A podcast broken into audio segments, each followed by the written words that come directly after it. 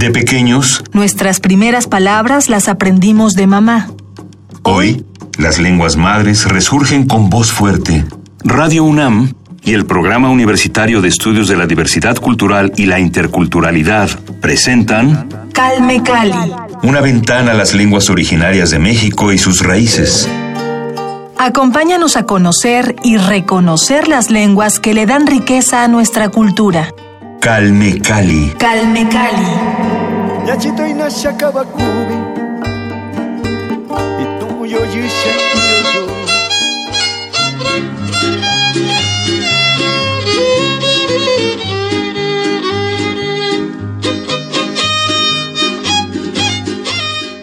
Bienvenidos a Calme Cali, yo soy Vania Nuche y nos acompaña el poeta, etnólogo y artista visual Jaime Chávez Marcos. Él es hablante de la lengua ñañú, otomí, y eh, bueno, hoy es nuestra primera emisión. Bienvenido Jaime, muchas gracias por acompañarnos.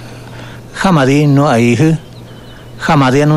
jabu di bui viera. No viera red a razana nyu. Ra haya yom o. Red a mayoto. Gracias, Jaime. Tenemos entendido que el término otomí proviene del náhuatl y significa quien camina con flechas o flechador de pájaros. ¿Por qué es esta alusión a las flechas? El, el término otomí efectivamente, efectivamente viene del náhuatl. Eh, hay muchas versiones. Una de ellas es, es que viene de, de otomitl, eh, una, una denominación que quiere decir este, los que cargan flechas y para cazar pájaros. Otra versión es que eh, el primer ascendente de los otomíes se llamaba Otontecutli y por consiguiente a todos los descendientes de esta este linaje este, se les denominaron otomí. Sin embargo, es una, una versión eh, desde la visión eh, azteca, podemos decir. Sí, quiero hacer énfasis en esta denominación de, de otomí. Es una, una denominación que ya, ya a través del tiempo se nos ha asignado. Eh, ahora sí que a nivel mundial, a nivel nacional, los investigadores nos conocen como tales, como otomíes. Sin embargo, eh, en los 70s, 80s se dio una reflexión muy amplia en cuanto a este término. Eh, se trató de buscar una denominación eh, para designar a todos los pertenecientes a este grupo. Se había llegado a la, a la conclusión de que se retomara el, el término ñañú, que es una autodenominación eh, del Valle del Mezquital Hidalgo. Sin embargo, eh, también esta, esta versión de que, se, de que todos los otomíes se denominaran ñañú, también es otra apreciación muy errónea, porque no todas las variantes lingüísticas de las regiones aceptan este término, porque cada región, cada estado, tiene su propia autodenominación. Me gustaría que nos hablara un poco de en qué regiones encontramos la lengua eh, ñañú otomí, porque encontramos que dependiendo de la zona en la que se encuentran, es su autodenominación, ¿no? Eh, los ñañú, los ñató, ñujú o ñañó. Entonces, eh, quisiera que nos hablara un poco más sobre esto y nos especificara en qué casos se habla, se autodenominan de cierta forma y por qué. El término ñañú, que nos autodenominamos los que hablamos esta lengua en la zona, en la región del Valle del Mezquital Hidalgo, que viene de ña, hablar, y ñu, nariz. Eh, por consiguiente, quiere decir que es una lengua nasal, así como el, el francés, pero también eh, el término ñu eh, quiere decir, aparte de nariz, quiere decir camino y quiere decir tres. Eh, voy a hablar un poco sobre esta, estas tres acepciones. En su versión de número 3, en la filosofía de los pueblos otomíes, el número 3 es un elemento muy importante. Para nosotros, eh, en lugar de hablar de dualidad, nosotros hablamos de trialdad. Eh, la mayoría de los investigadores caen en esta en esta generalización de que todas las, las culturas del México antiguo tienen esta, esta visión dual del mundo. Y no es así. Eh, al menos con la cultura otomí es distinta. El, la, la, la, percepción es, es de una forma trial, así como también corresponde con los grupos mayas, así como los totonacos, eh, no, no tienen esta versión dual del, del mundo. Por lo tanto, para nosotros el 3 es fundamental. Eh, para nosotros el número 3 es fundamental por lo siguiente. Eh, un investigador propiamente otomí, Ñuhu, del estado de Veracruz, académico de la Universidad de Chapingo, eh, tiene una, una investigación al respecto. Él se ha especializado en desentrañar un poco este, este elemento del número 3. Eh, su libro se llama La tridimensión cósmica eh, y habla, comienza hablando de que el, en la creación del mundo, eh, habla de tres, de tres etapas. Eh, primero se crea el universo, luego se crea el mundo y por último el hombre. Eh, estas son las el, el proceso del, de la creación del, tanto del universo como de los, de los seres, seres vivos. en síntesis, el, este elemento es, es, un, es un símbolo de, de unidad y de equilibrio. En la vida cotidiana, en, en, la, en los diferentes pueblos y comunidades otomíes de las diferentes regiones, pero más en, en la región del Valle del Mezquital, hay evidencias en la vida cotidiana. Para nosotros el fogón es un, un elemento muy importante dentro de la, de la, de la casa, del ngú para nosotros. ¿Por qué? Por lo siguiente, el, el, el ombligo de la casa está en la cocina y el ombligo de la cocina está en el fogón y el fogón está compuesto por tres piedras y esas tres piedras no se llaman piedras, se llaman, este, eh, se llaman ñui, que viene de ñu, de tres, y de i, eh, piedra que conforma este, el número tres y que están, están este, distribuidas de, en forma equitativa. Eh, también el, hay otros, otros este, utensilios dentro de la cocina, por ejemplo, todas las, el metate, por ejemplo, tiene tres patitas. El incensario tiene tres patitas. Así como también la mayoría de las vasijas tienen tres orejas. Las ollas, por ejemplo, algunas tienen tres orejas, y, pero sobre todo en la base eh, tienen tres patitas. Inclusive hay un, un banco en la zona del Valle del Mezquital, muy tradicional, que es un banquito de madera, eh, que tiene tres patitas. Entonces, eh, pues para nosotros eh, el número tres está presente en la vida cotidiana, pero también pues viene desde la, en la misma, para nosotros, en la creación del, del universo y la vida, este, aparecen estas tres etapas. En el mundo, todas las culturas madres se orientan de un lado o de otro, de la forma dual o de la forma material.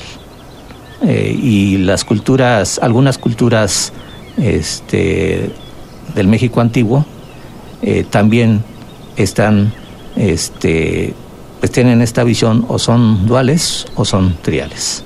Quedamos entonces que ñaño significa tres cosas, que es nasal, que es este, la lengua del caminante y la lengua del número tres. Estas tres acepciones este, encierra el término ñu.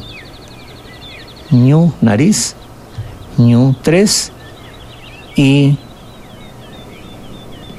ñu, eh, camino. Esta es en cuanto a la, eh, específicamente en la, en la autodenominación ñañú del Valle del Mezquital.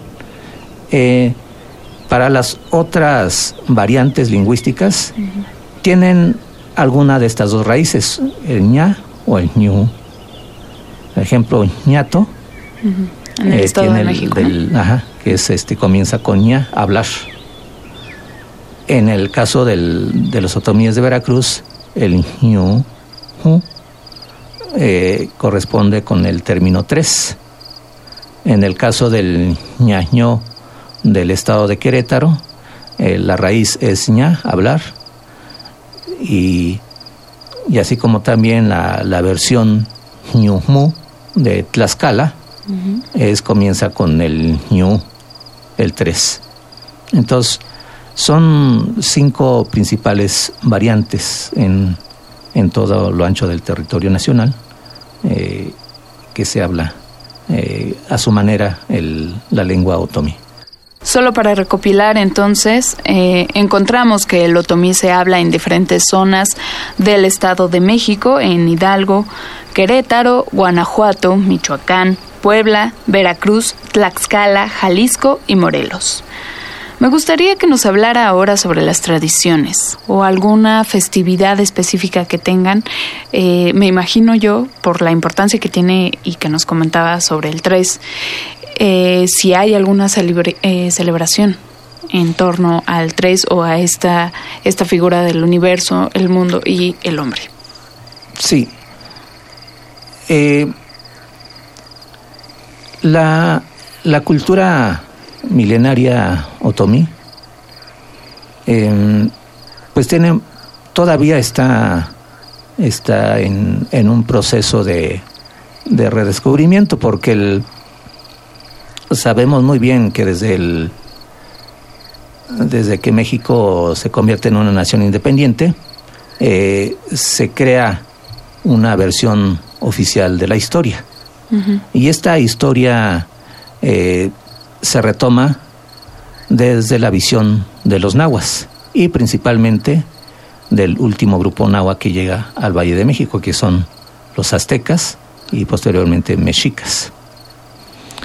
Em,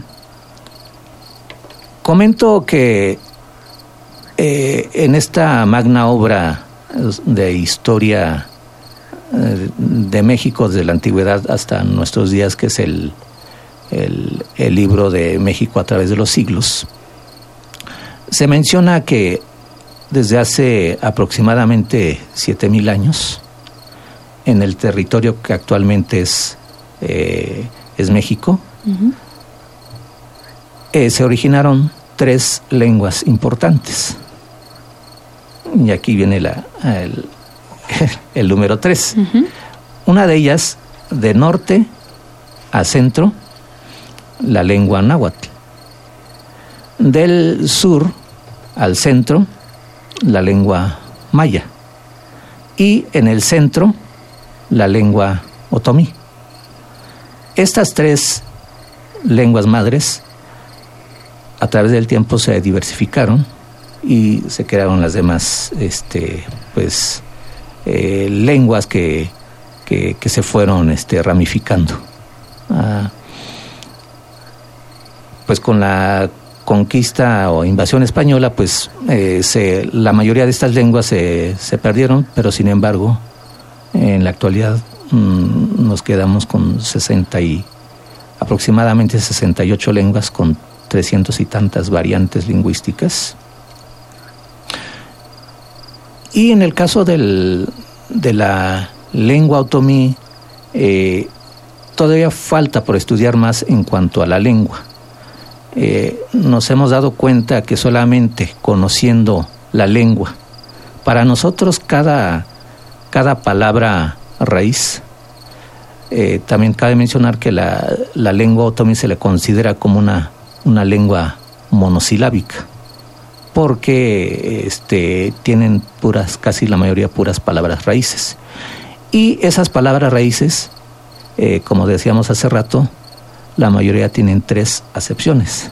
Por lo tanto, no cualquier investigador, sobre todo si no conoce la lengua uh -huh. o si conoce superficialmente la lengua, pues no va a entender estas tres acepciones y lo que conlleva pues la, toda la filosofía que encierra esto, estos términos. La cosmovisión, ¿no? La, la cultura. La, la filosofía.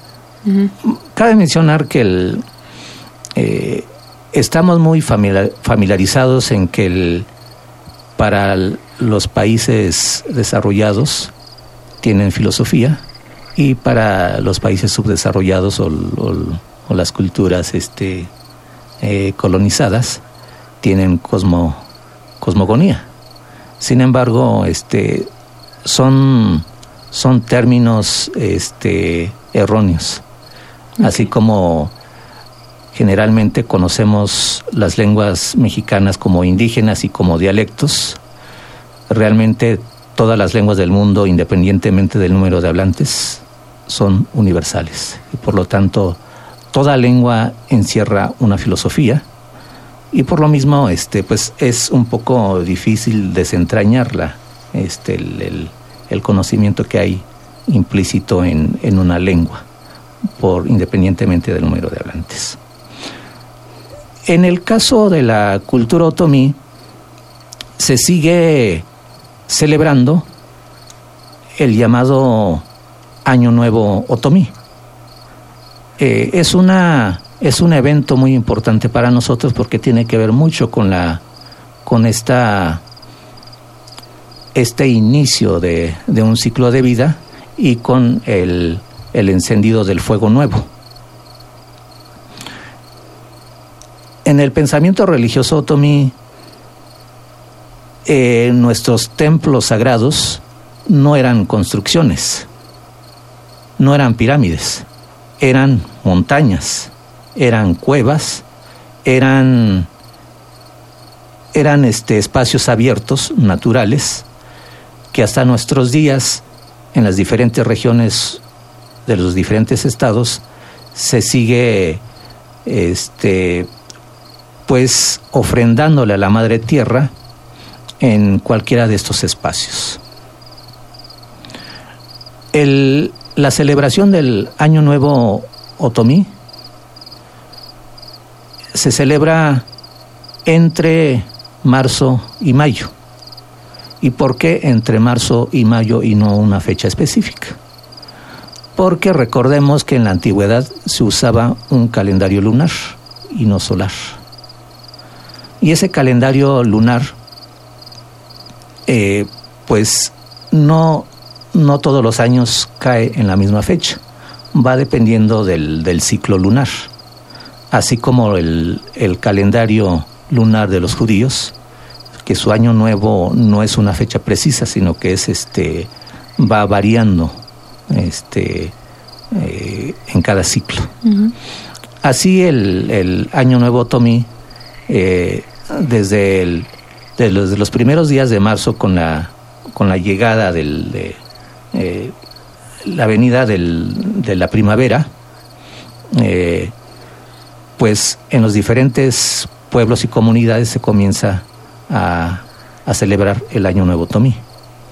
Y este Año Nuevo se celebra eh, seguido en el Estado de México, en Veracruz y en Puebla.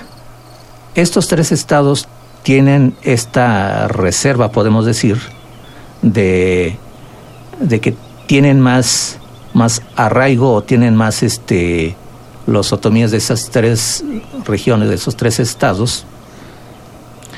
Eh, su ciclo de vida dependen mucho del calendario lunar todavía. Todo el ciclo agrícola, los campesinos siguen utilizando el calendario lunar eh, y es a través de la, la memoria eh, que, ah, que se pasa a diferentes generaciones. No hay un calendario, podemos decir, este, en papel o en este o, en, o que esté representado en algo, sino que ya es algo que se tiene, eh, que se va pasando de generación en generación en la memoria colectiva. Eh, cada año en el Estado de México, principalmente en, la, en el Centro Ceremonial Otomí, se celebra el Año Nuevo Otomí. Allá se celebra el día este, 3 de mayo. Sin embargo, en, en la zona de Lerma, por ejemplo, la montaña de Lerma se celebra en eh, el 22, 21, 22 de marzo. Y en otras regiones pues va variando. Lo que pasa es que tampoco no es una fecha precisa sino que es toda una serie de preparativos que se que son días y días, semanas y semanas, este, para pues eh, ofrendar a la madre tierra. Este, entonces nuestros rituales son entre una semana y 15 días, en donde se tiene que hacer una serie de ofrendas, se, se va a las milpas, se va a las cuevas, se va a las montañas y allá se, se, queda la gente eh, días enteros eh, para realizar estas diferentes este, ofrendas al, a la Madre Tierra. Esta es una de las principales este, ceremonias eh, que tiene que ver con todos los pueblos y comunidades otomíes de todos los estados.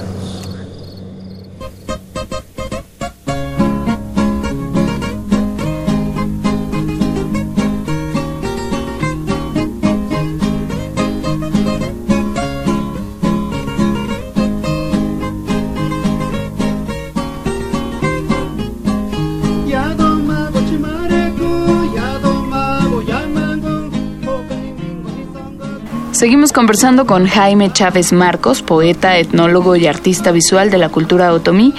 Él nos contaba sobre las celebraciones y distintas ofrendas que eh, en las comunidades otomíes hacen a la naturaleza.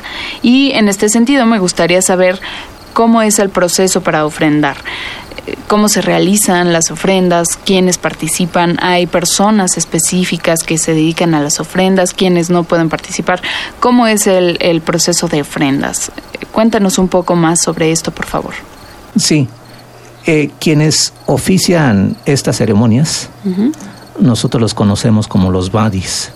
Los badis son los sabios.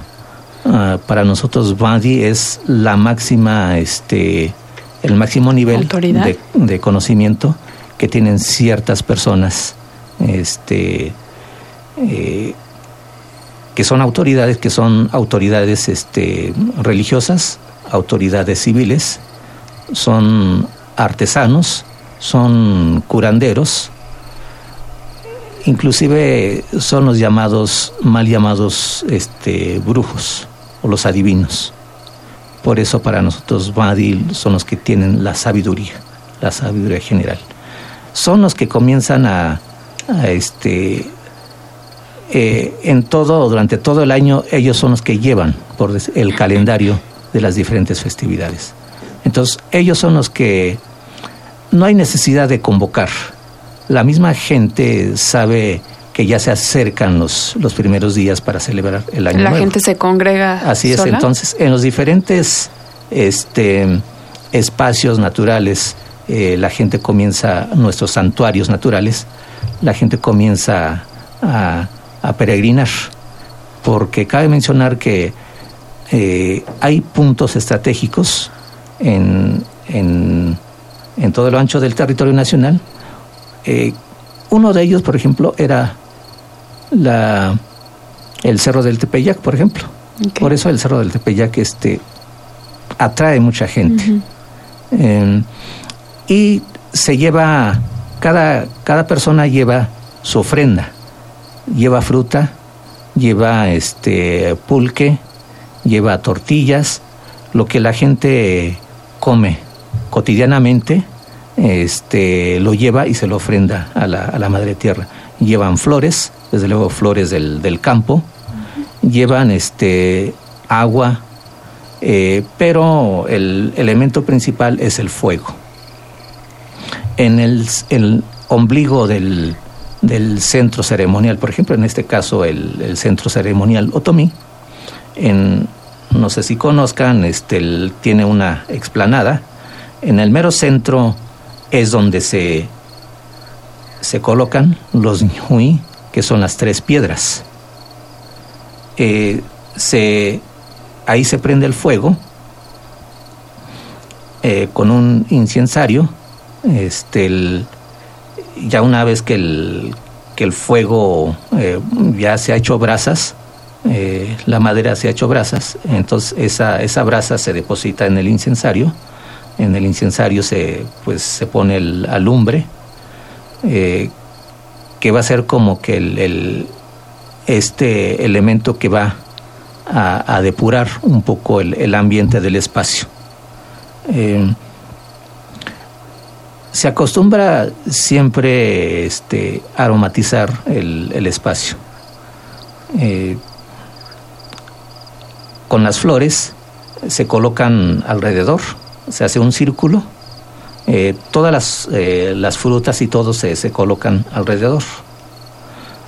Y este, pues el, el badi, el oficiante del, de la ceremonia, eh, pues a, a, a, este, a nombrar a los elementos de la, de la naturaleza, los elementos principales, el, el agua, el, el aire, el fuego, el fuego por supuesto, el agua, la, la tierra y también se, se, se nombra pues a, a, nuestros antepasados, a nuestros primeros antepasados que es la, la madre antigua y el padre antiguo.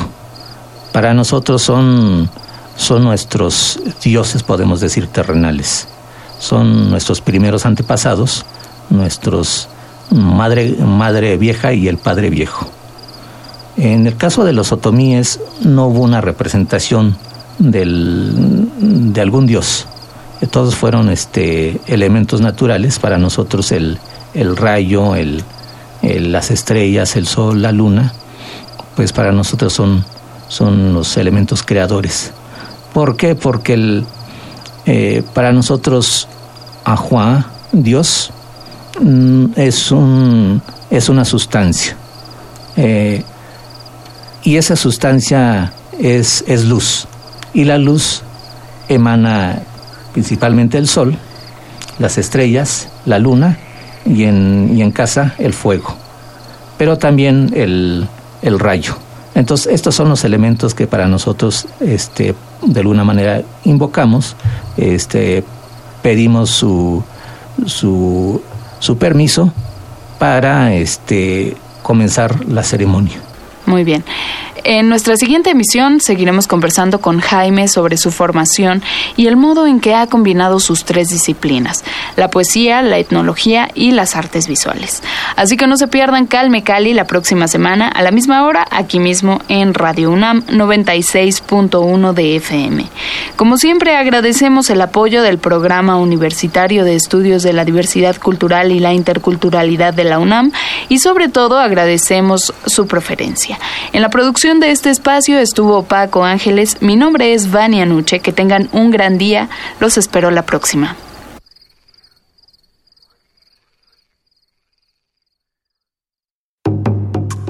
Radio UNAM presentó Calme Cali.